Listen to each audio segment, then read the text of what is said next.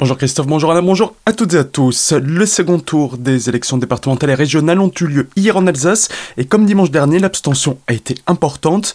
Dans le canton de Mitzig, Frédéric Bierry, le président de la collectivité européenne d'Alsace, a été réélu avec Monique Huln. Ils ont recueilli 78,49% des suffrages exprimés contre 21,51% pour le binôme du Rassemblement national avec une abstention à 68,73%.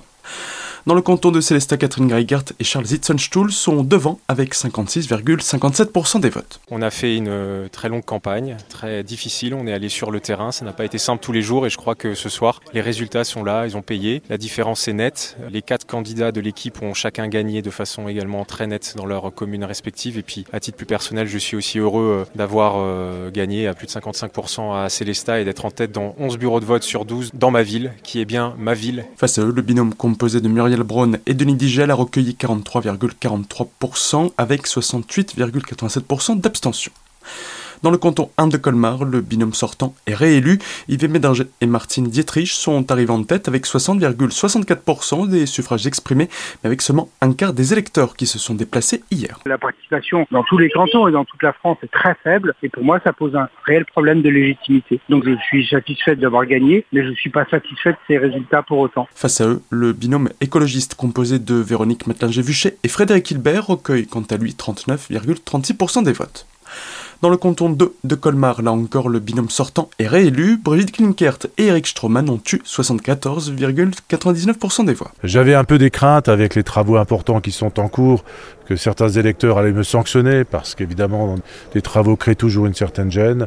Eh bien c'est plutôt le contraire qui s'est produit et on travaille tous dans la même direction pour rendre Colmar encore plus agréable et encore plus belle. Avec une abstention à 67,86%, le binôme écologiste composé de Sylvie Pépin-Fouina et François Lenz a quant à lui eu 25,01% des voix.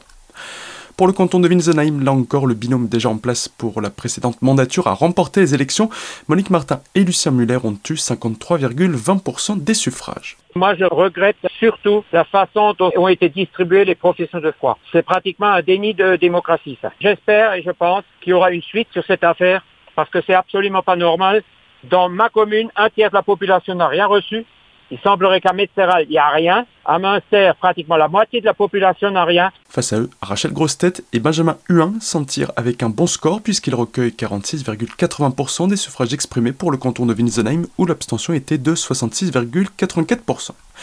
Pour le canton de Sainte-Marie-aux-Mines, les sortants sont aussi réélus.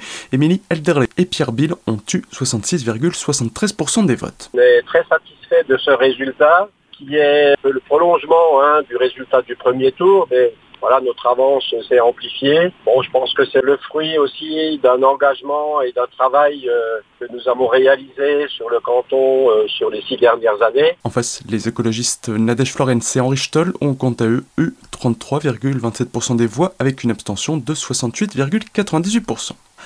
Concernant le canton d'Ensisheim, Carole Emlinger et Joseph Kammerer sortent en tête avec 59,15% des voix devant le binôme du RN composé de Valérie Lemoine et de Christian Zimmermann. Et concernant le scrutin des élections régionales, c'est le président sortant, candidat à ces réélections, qui a été élu hier. Jean Rotner aura donc 94 sièges pour sa liste dans l'Assemblée du Grand Est, puisqu'il est arrivé en tête avec 40,30% des votes. Ça oblige, ça nous oblige, ça m'oblige, là aussi, euh, plus que jamais, à être aujourd'hui en proximité avec des politiques qui soient bien comprises, mieux expliquées à nos concitoyens. Et euh, c'est euh, tout l'engagement que j'ai en tant que président de région maintenant depuis de nombreux mois, depuis de nombreuses années. Je continuerai sur ce point-là à être toujours présent. Juste après lui, on Laurent Jacobelli avec 26,30% et 33 sièges. Iliane Romani aura 27 sièges pour 21,22% et Brigitte Klinkert 15 pour un score de 12,17%. Pour retrouver les réactions des candidats ainsi que les résultats de ces élections, rendez-vous sur notre site azur-fm.com dans la rubrique Actualité. Tout de suite, le retour de la matinale avec Christophe et Anna. Très belle journée à toutes et à tous à l'écoute d'Azur FM.